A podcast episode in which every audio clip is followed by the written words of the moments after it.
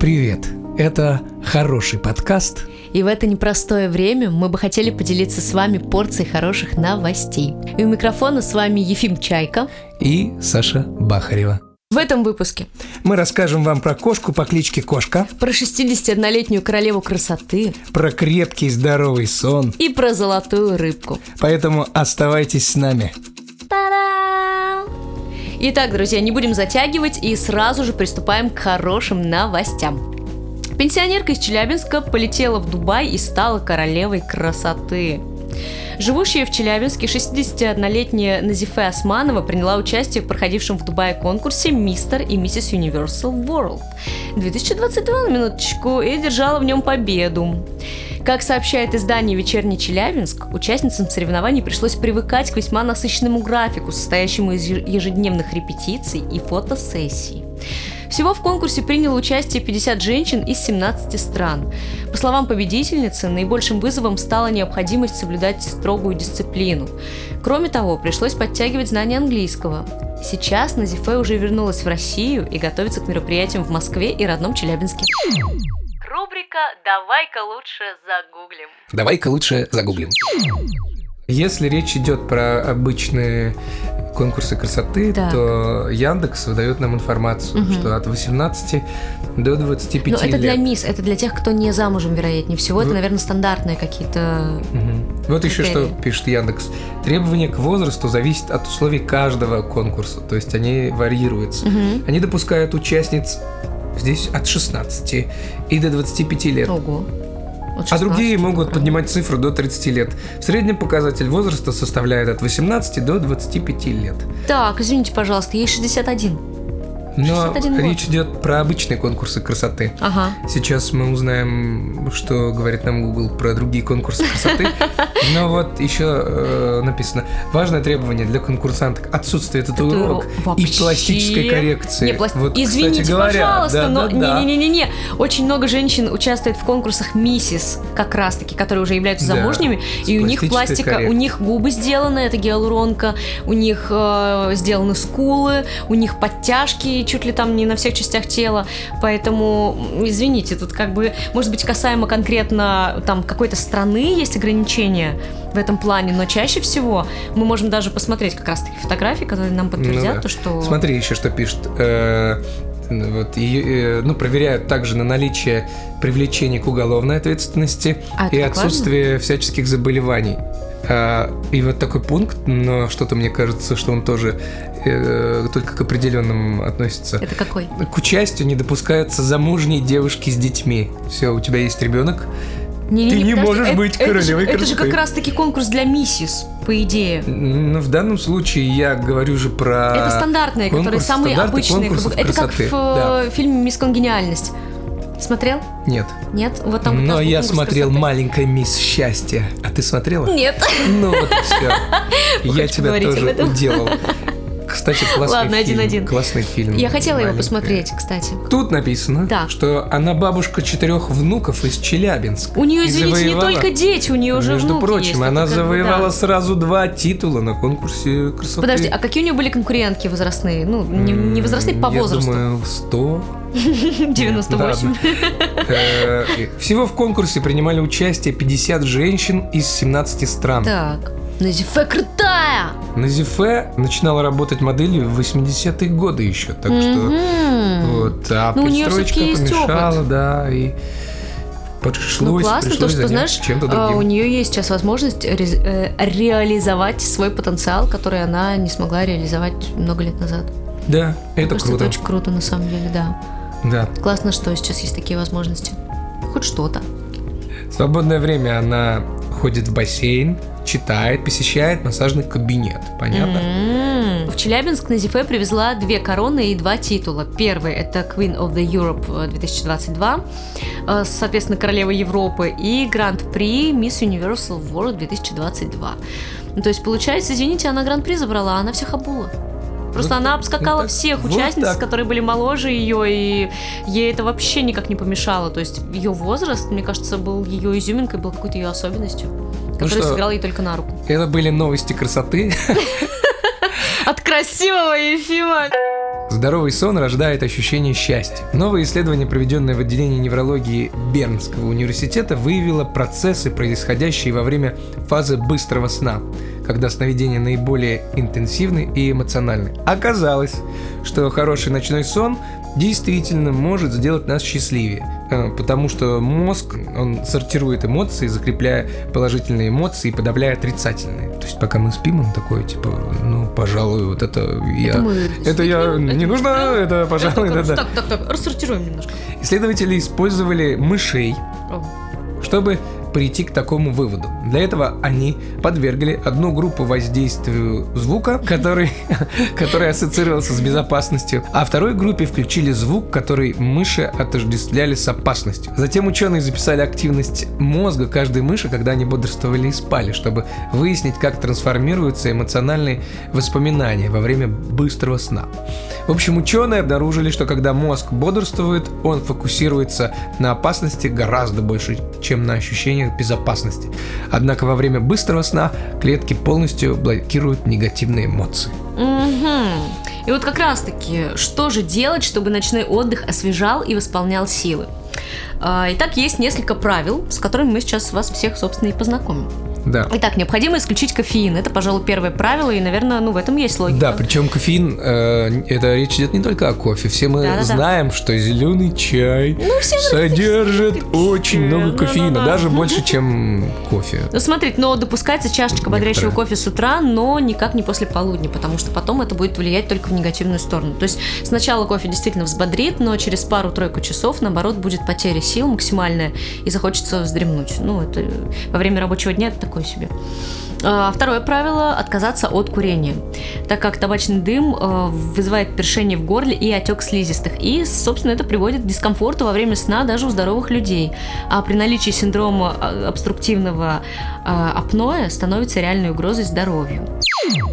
Рубрика «Давай-ка лучше загуглим». Давай-ка лучше загуглим. Синдром обструктивного апноэ сна – Распространенная патология, связанная с резким уменьшением или полной остановкой дыхания во время ночного отдыха. Заболевание характеризуется временным спадением мягких тканей верхних дыхательных путей, что ведет к их полному перекрытию. Итак, третье правило – это оставьте спальню для сна. Не превращайте спальню в многоцелевую комнату. Телевизор, ноутбук и даже мобильный телефон – не лучшие друзья, провожатые в царство Морфея. Поэтому не стоит смотреть фильмы, читать новости на планшете или работать прямо в постели. У вас должна выработаться стойкая ассоциация спальня для того, чтобы спать. А я считаю, что в спальне можно есть. Конечно, сказал человек, который живет в студии. Нормально, у меня холодильник вот на уровне прям вот не на уровне, а, знаешь, на вытянутой руке просто. Да.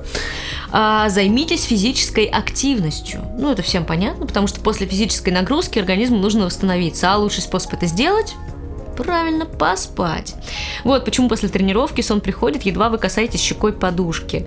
На самом деле, правда, заниматься физкультурой нужно 2-3 часа, ну, там 2-3 часа до ночного отдыха, а за 2-3 часа до ночного отдыха. Иначе нервная система будет перевозбуждена и быстро уснуть не удастся, и вы просто проваляетесь.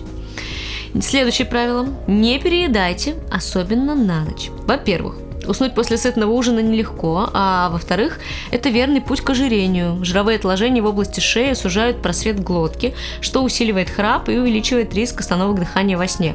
Но в целом не нужно так переживать и совсем переставать есть на ночь, потому что ну, ваша шея не разжиреет после одного плотненького ужина. Итак, следующее правило – проветрите комнату. Большинство людей спит лучше в прохладном помещении, если есть возможность, э, то установите температурный датчик на отметке от 18 до 21 градуса по Цельсию, или хотя бы хорошенько проветрите комнату перед тем, как лечь в постель.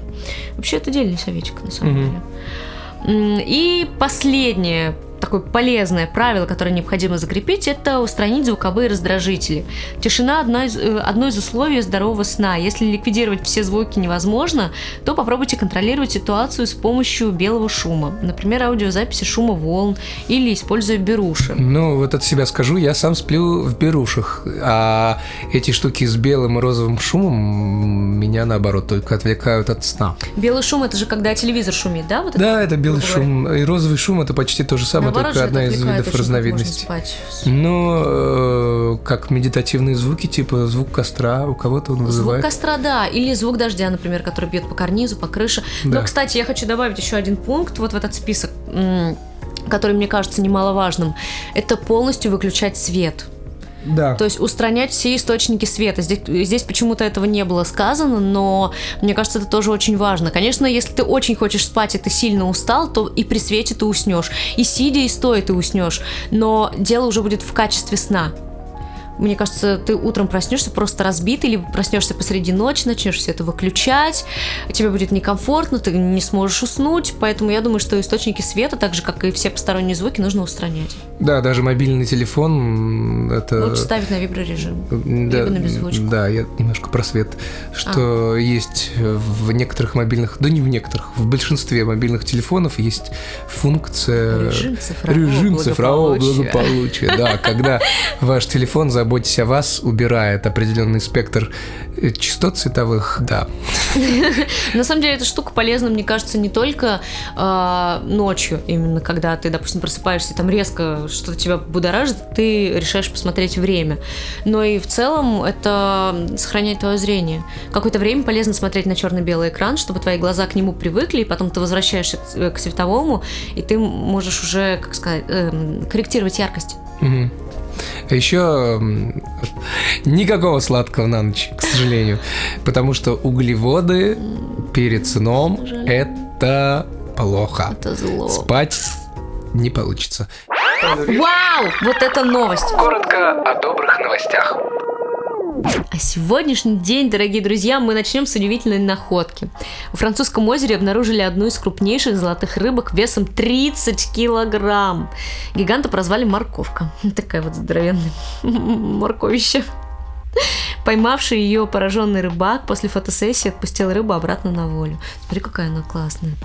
Угу. Вот что бы ты загадал, если бы тебе попалась такая рыбина огромная? Ой, я Ты бы загадал много желаний или какое-то одно глобальное? У меня есть секретное желание. Я расскажу об, всем о нем.